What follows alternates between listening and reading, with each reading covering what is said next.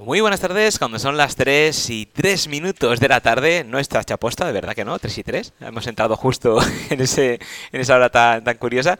Tenemos eh, que saludar a Saleta López, psicóloga de Debra Piel de Mariposa. Muy buenas tardes, Saleta, ¿cómo estás? Buenas tardes, José, muchas gracias por invitarme y por darnos un espacio en tu, en tu programa eh, para dar a conocer la piel de mariposa. Es un placer, además, de, saludo obligado, porque estamos en el mes de las enfermedades raras. Eh, en breve celebramos el Día de las Enfermedades Raras. Y eh, por ese motivo, además, desde Debra Piel de Mariposa vais a realizar un encuentro nacional de familias. cuéntanos un poquito sobre esto. Sí, el encuentro nacional em, es una iniciativa que se hace desde que empezó em, Debra. Eh, que tiene como objetivo eh, juntar a todas las familias y poder compartir durante un fin de semana. Eh, estos últimos años no se ha hecho por, por la, situación del COVID y para proteger a nuestras familias, que, como podrás imaginar son personas de riesgo claro. frente al COVID. Entonces, bueno, se trata eso de un fin de semana donde nos reunimos todas las familias y compartimos. es un momento importante para vincular, conocer, disfrutar y sobre todo no sentirse frente a la realidad que, tiene la, piel de mariposa. Me parece una iniciativa estupenda. Y bueno, importante, hemos, te hemos presentado como psicóloga de la piel de mariposa y pregunta obligada, eh, ¿qué papel tiene la psicología en las familias de piel de mariposa? Bueno, esto es eh, muy importante, esta pregunta, ¿no? Porque el acompañamiento psicológico a las personas con piel de mariposa eh, ayuda muchísimo a, enfrentar muchos eh, factores asociados a la enfermedad, tanto de la persona con EB como de, los familiares, ¿no? Y también en el proceso de a una enfermedad crónica como es la piel de mariposa. Entonces, estaríamos hablando de que el apoyo psicológico ayuda a disminuir el riesgo de trastornos eh, psicológicos, bien dicho, mentales, y síntomas depresivos y ansiosos. ¿Y en qué momento eh, se, cuando una familia pues tiene un hijo o una hija que nace con piel de mariposa, eh, ¿cuándo es el momento de abordar eh, esa conversación?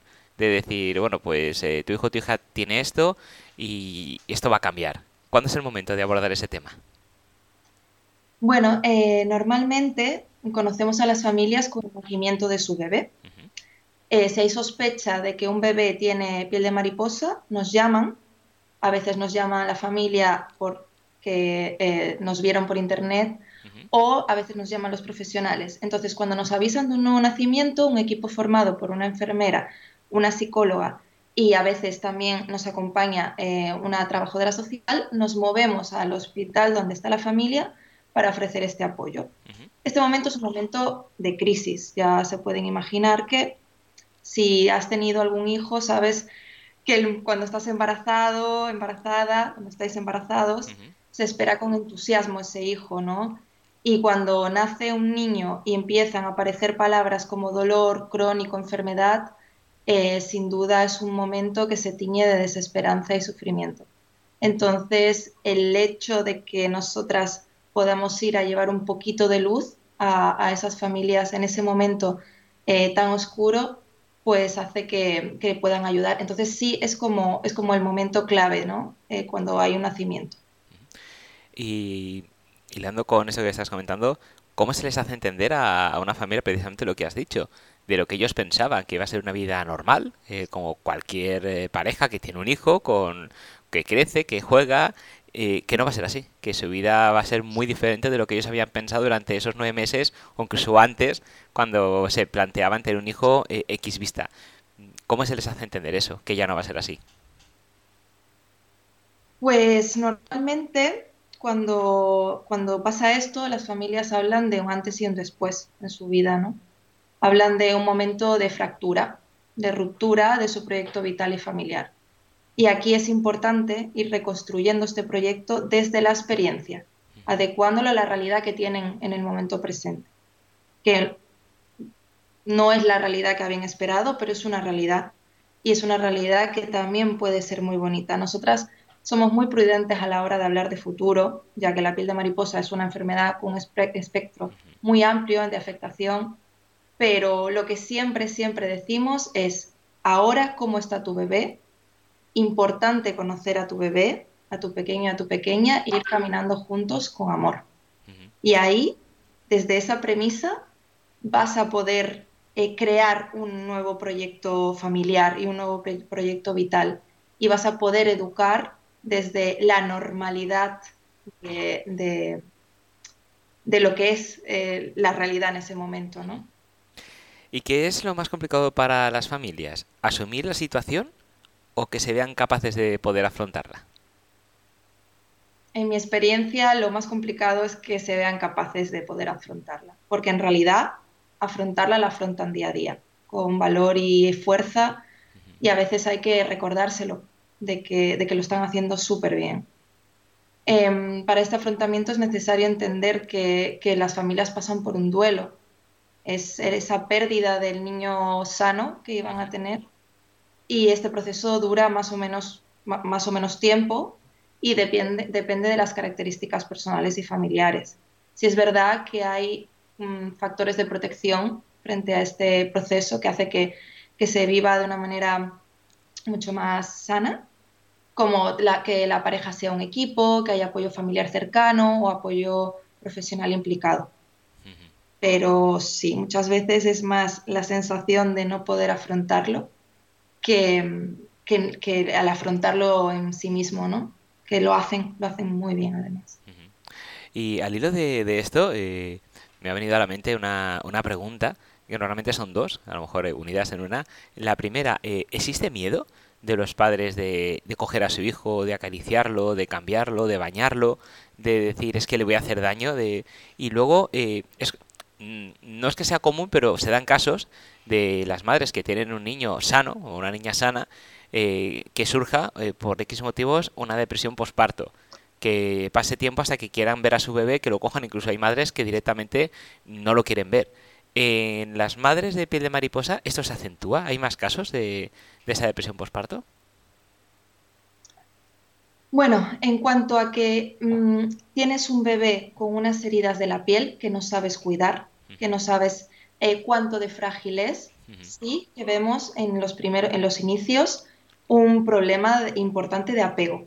Entonces, nosotras siempre lo primero que, buscamos con los profesionales del hospital es que el padre y la madre puedan coger a su hijo, ¿vale? Porque que puedan estar piel con piel, que puedan sentirlo, que puedan sentirse una familia, que la piel de mariposa no rompa con, esa, con, ese, con ese apego ¿no? entre eh, materno-filial. Y sí, mm, muchas veces se da una depresión eh, o por lo menos síntomas depresivos después del nacimiento de un, niño con EB, pues por lo que todo lo que estamos hablando, el duelo, el proceso de adaptación, etcétera. Claro, bueno, estamos hablando de los padres, el niño ha nacido, vamos a hacerlo o intentar hacerlo como cronológicamente, pero ha pasado el tiempo, el niño ya sigue siendo niño, pero ya entiende ciertas cosas y los padres también necesitan eh, vuestra ayuda porque, claro, conforme el niño va creciendo, surgen nuevos problemas, nuevas necesidades, nuevos miedos, nuevos retos. Y hay que hacer un tratamiento, digamos, conjunto. El niño por un lado, la niña y los padres por otro. Cuando esto se realiza, eh, ¿lo hacéis terapia conjunta o primero habléis con el niño o la niña y luego con los padres? ¿Cómo, cómo lo organizáis? Bueno, normalmente em, cuando tratamos a un niño, tratamos a los padres también. Sí, eh, también nosotras estamos especializadas en terapia familiar y, también podemos hacer terapia de pareja, a, hermanos, a abuelos, a abuelas, em, por lo que sí, eh, damos individual y, familiar, dependiendo de, la situación de la familia y que ésta lo demande. Y volviendo eh, un poco a lo mejor hilando a la pregunta anterior a la que te acabo de hacer, hilando a la madre, porque a fin de cuentas es la que tiene a su hijo durante nueve meses, que lo está gestando, lo está criando. Eh, ¿Se han dado casos de, de sentimiento de culpabilidad de la madre por decir algo hecho, por eso mi hijo ha nacido así? Es, no tuve que hacer esto, no tuve que hacer lo otro. ¿Se dan, ¿Se dan casos así? Sí, efectivamente, José. Muchas veces nos encontramos con algunas creencias erróneas referente al embarazo. Y nos parece súper importante intervenir en este punto y se dedica bastante tiempo a explicar de manera sencilla la genética y la herencia, dejando clarísimo que no hay nada que pudieran hacer o pudieran dejar de hacer eh, para que esta condición de su bebé cambiara. Esto es una condición genética no controlable naturalmente. Es importante recalcar eso porque porque se, puede dar el caso, como bien comentas, que la madre se sienta culpable o incluso que la hagan culpable en algunos casos de es que no tuviste que hacer esto, es que ya te dije que no hicieras lo otro, que no tomaras el sol en la playa. Es decir, tonterías de ese caso que, que claro, cuando pasa algo siempre se busca un culpable para justificar o tener una justificación de ha pasado esto por esto y cuando no lo hay o simplemente es, mira, pues te ha tocado, es crudo, es así, pero ha tocado, no, no se puede hacer otra cosa. La mente humana siempre busca razones, siempre va a buscar razones. Y muchas veces cuando no encuentras una razón plausible, eh, pues tu mente sigue. Mm, yo recuerdo que normalmente las, las, primeras sesiones con las madres hacemos el recorrido del embarazo varias veces porque ellas lo necesitan. Ellas necesitan contarte todo lo que han hecho. Y, y, y, tú como profesional necesitas decirle varias veces que no, eso no tuvo nada que ver, que no pudo haber hecho nada malo que interfiriera en el bebé. Es súper importante también esta parte, porque la culpabilidad es un sentimiento un poco que no tiene mucha utilidad, ¿no? La responsabilidad sí, la culpabilidad te deja sin mucha maniobra, sino con un sentimiento negativo, pero sin mucha maniobra. Y, hay padres que tienen miedo a tener un segundo hijo por si vuelve a tener piel de mariposa. Es decir, ya no tenemos más hijos por si acaso. Sí, hay padres que deciden no tener más hijos, eh, también por los cuidados que demanda normalmente un niño o una niña con piel de mariposa. Y hay padres que necesitan tener otro hijo sin piel de mariposa. Eso se puede hacer se puede hacer mm, pues de manera natural, luego interrumpiendo el embarazo si viniera afectado, o eh, hacerlo in vitro. O sea, pueden volver a ser padres con, teniendo un niño sin piel de mariposa. Es posible. Y luego, a nivel ya de tu trabajo eh, de campo, eh, a través, bueno, con las familias y, con el afectado, hay diferentes etapas, porque tenemos la primera etapa que es cuando el niño ha nacido, que el niño no se entera, es decir, ha nacido y, y, bueno, pues ha nacido a este mundo y, tampoco es consciente de lo que le está pasando. Ni sentirá dolor, porque lógicamente va a, va a, sentir dolor con las curas, pero no es consciente. Los padres sí. Luego hay otra etapa, que es cuando el niño ya crece un poquito, no es consciente aún a lo mejor de la enfermedad que tiene, pero sí se da cuenta de que convive con curas, con dolor y que, que no entiende por qué. Y luego hay otra etapa, más complicada creo, que es cuando el niño ya es barra adolescente, que ya tiene, ya hay capacidad para explicar lo que le pasa y él se da cuenta que es diferente a todos los niños de su alrededor, incluso si tiene un hermano que no tiene piel de mariposa, de por qué a él no le salen llagas, por qué a él no le tienen que curar, por qué a mí me duele y a él no, por qué no puedo ir a jugar a fútbol, tirarme al suelo con mis compañeros y hacer otras cosas. ¿Cómo se trabaja en esas diferentes etapas?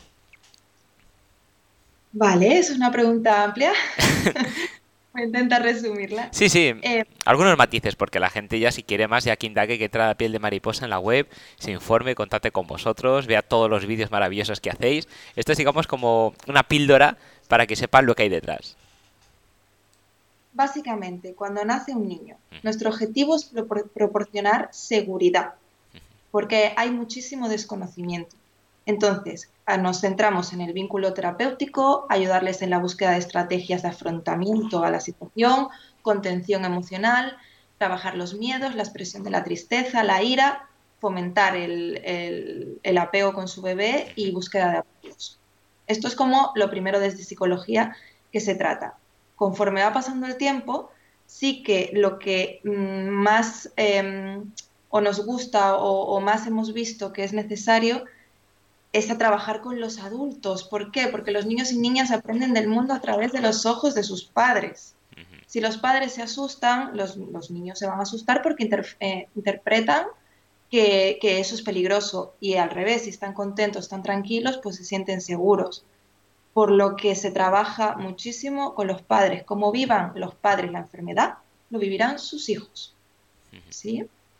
Y también es importante, cuando hablas de cura, etcétera, eh, es importante proporcionarles herramientas para el control del dolor, herramientas, eh, tratamiento no, no farmacológico, eh, que puede ser técnicas de respiración, de mindfulness, distracción, y también ese autocuidado hacia los padres de que cuando terminen la cura se dé un espacio para ellos, porque es un momento bastante estresante. Claro, además eh, lo hablaba eh, también con, con otra compañera tía que hace ya un tiempo que tuvimos también este esta conversación sobre la ayuda psicológica y la demanda sobre todo de, que las curas pues fuera a lo mejor una asistencia eh, en domicilio para que no fueran los padres los que hicieran la cura para primero que el padre no no, no, se sintiera mal porque, claro, ¿a qué padre le gusta hacer daño a su hijo? Aunque sepa que es por un bien, pero, pero a ningún padre le gusta hacer sufrir a su hijo. Y por otro lado, los hijos pueden relacionar al padre o a la madre cuando lo ven aparecer con las gasas en la mano, lo que va a venir, con lo cual les puede coger hasta manía o miedo a verles aparecer. Entonces, eh, es una figura que no tendría que, estar ahí o no tener ese sentimiento. Y eso también yo creo que es complicado de gestionar. Por un lado, de repente eres madre y de repente eres enfermera, ¿no? Y como tú dices, haciéndole a veces daño a tu hijo, pero por su bien, pero puede crear mucho malestar en la persona, ¿no? Y también pasa que luego cuando termina la cura te sientes culpable y lo que haces es darle muchísima, em, pues eh, permitirle mucho a tu hijo, a lo mejor ponerle menos límites que una, con un niño que no tuviera piel de mariposa, ¿no? Esto, esto también es importante comentarlo porque, porque, porque sí, el rol de, de padre y madre debería ser ese rol y no tener que estar haciendo otros, otros roles que no le pertocan.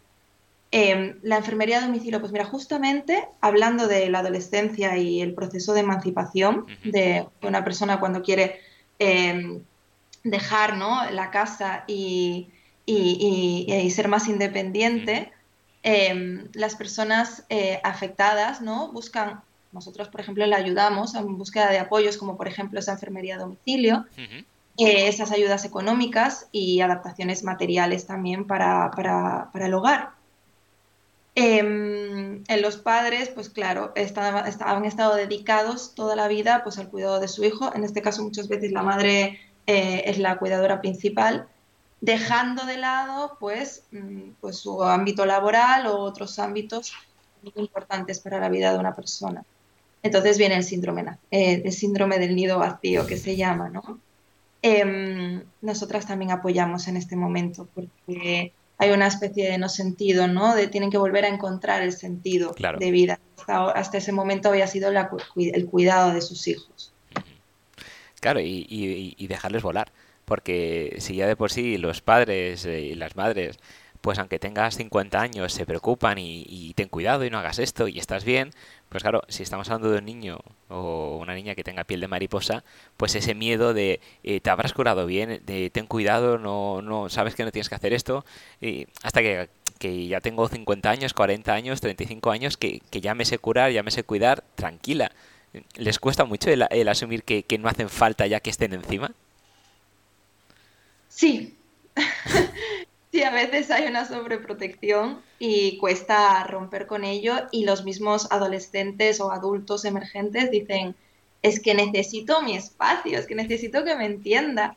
Em, y bueno, esto también lo trabajamos en psicología, ¿no? Eh, es una parte muy importante en la adolescencia, la juventud en general, porque es un momento de búsqueda de identidad, de búsqueda de autonomía, de, autoconcepto, ¿no? De cómo, cómo, cómo, es mi apariencia, cómo me gustaría ser. Em, esa búsqueda de identidad propia que se llama. ¿no? Entonces aquí también trabajamos mucho la autoestima y, el poderlos empoderar, empoderarlos y empoderarlas a que cada vez tengan em, más independencia, ¿no? Y que, y que sepan también cómo pedir y cómo buscar esa independencia, esa ayuda. Y bueno, si ya sabemos que la atención psicológica eh, tiene grandes, eh, grandes necesidades, lo vemos eh, cada día, por falta de, profesionales, si añadimos la coletilla de que tienen que ser especialistas en piel de mariposa, la cosa me parece que se complica un poquito. Bueno, indudablemente la sanidad pública tiene una deuda pendiente con la psicología. Em, falta de recursos humanos y, bueno, y se ve, se ve, se palpa. Eh, los psicólogos que conocen la enfermedad normalmente son psicólogos que tratan a personas con piel de mariposa. Eh, como especialistas expertas, eh, hay, muy pocas, hay muy pocas psicólogas en España. nosotras, desde el equipo de psicología de Debra, sí que hacemos formaciones a profesionales de la psicología. Em, también hacemos coordinación de casos, poniéndonos disponibles para cualquier duda o apoyo que, la profesional o el profesional necesite. En ese sentido, estamos, eh, aunque una persona no sea experta, que necesitará un tiempo, eh, sí que vamos como dándole, mm, dándole ese apoyo ¿no? y esas formaciones para que poco a poco vayan siéndolo cada vez más. Porque por, por curiosidad, por tener el dato, ¿Cuántos psicólogos eh, tenéis el, el, equipo de, de Piel de Mariposa? ¿Cuántos estáis? Dos. vale. Para toda España. Ya, ya, ya, era consciente, pero quería que lo, que lo dijeras y lo recalcaras, porque eh, estamos hablando que cuando nace un niño de piel de mariposa en cualquier punto de, de España, hay dos psicólogos para poder atenderlos. Dos hay, hay que dar eso y quien tenga que pensar, pues que, piense y se dé cuenta si, si, si esto es lógico y, normal. Sí, el equipo, el equipo de psicología, la verdad es que hacemos, yo, como también estoy yo, estoy muy orgullosa de mi equipo, yo creo que hacemos un, un trabajo increíble. No, no, y, y, tan increíble, es que es multiplicáis, es que... Yo creo que vosotras, Papá Noel y los Reyes Magos, tenéis el secreto para estar en todas partes, en todos los sitios, y no lo compartís. José, viajamos mucho, es verdad. Viajamos mucho. Madre mía. Bueno, y no te quiero interrumpir mucho más porque siendo dos psicólogos me consta que estaréis hasta arriba de trabajo y más en estas jornadas que vais a preparar. Pero antes de marcharnos, ¿qué mensaje le darías a tanto familiares como pacientes que tengan esta enfermedad? Pues son tantas cosas que, le diría y que les digo, eh, que no sé. Hay una, hay una frase, que la tengo aquí en el escritorio, un segundito. Es una frase de Víctor Frank em, que dice así. Nos lo pueden quitar, otra vez, nos lo pueden quitar todo en la vida, menos una cosa, la libertad de escoger cómo reaccionar ante una determinada situación. Esto es lo que determina la calidad de vida que vivimos. No se trata de si somos ricos o pobres, famosos o desconocidos, sanos o enfermos, lo que determina la calidad de vida, sino cómo nos relacionamos con estas realidades, qué significado les damos, qué actitud adoptamos frente a ellas y qué estado de ánimo les permitimos activar. Creo que esta frase podría resumir mm, parte de, todo lo que hacemos desde psicología. Desde luego que sí. Pues, Aleta López, muchísimas gracias por haber atendido esta llamada, por participar en el espacio de Brapiel de Mariposa, más teniendo en cuenta que sois dos psicólogas. Recalco el dato para que la gente que lo escuche se quede con la copla, que sois solamente dos en el equipo, porque vamos, hablo del equipo y la gente piensa, bueno, pues un equipo serán 15, 20, 30 psicólogos repartidos por diferentes ciudades, No, no, son dos, dos y ya está, no hay, no hay, más. Entonces estaréis con muchísimo trabajo y recalco pues el agradecimiento de que hayáis atendido nuestra llamada y sobre todo que nos expliquéis, porque la gente que no conoce piel de mariposa pues a lo mejor le queda lejos, la gente que sabe lo que es piel de mariposa pero no la padece pues están intermedio, sabe lo que es, lo entiende, pero no llega a lo mejor al fondo de la situación. Entonces es muy necesario que estas preguntas que hemos hecho y otras tantas que te habría hecho, pero por tiempo la he tenido que, recortar para que la gente un poco pues entienda esta realidad y sobre todo lo que hemos dicho muchas veces, si ya bastante tienen los familiares y los propios niños y niñas con tener piel de mariposa, es interesante y necesario que no se lo hagamos más difícil, que los compañeros de cole no se alejen, no les tenga miedo, que los padres no le digan a su hijo no te acerques por si se contagia, no es contagiosa, no hace falta que les dejen de lado, no hace falta que dejen de jugar con ellos, que les hagan caso, porque son niños y niñas como cualquier otro niña o niña que puedan encontrarse y necesitan lo mismo, tener amigos, tener amigas, divertirse, jugar y olvidarse por un ratito aunque sea de que tienen esa enfermedad y son niños normales. Aunque luego lleguen a casa, le toquen las curas, etcétera, etcétera. Pero en ese momento, que no le quiten eso, que ya tienen bastante. Así es, José. Mm. Y la sensibilización mm. es súper importante. Y aquí estamos haciendo nuestro, mm. poniendo nuestro ganito de arena. Te doy las gracias infinitas y mando un abrazo a todos los de los del equipo y la radio y todos los que nos escuchen. Perfecto, pues Muchísimas gracias y que vaya muy bien estas jornadas. Muchas gracias, José. Hasta luego, buenas tardes.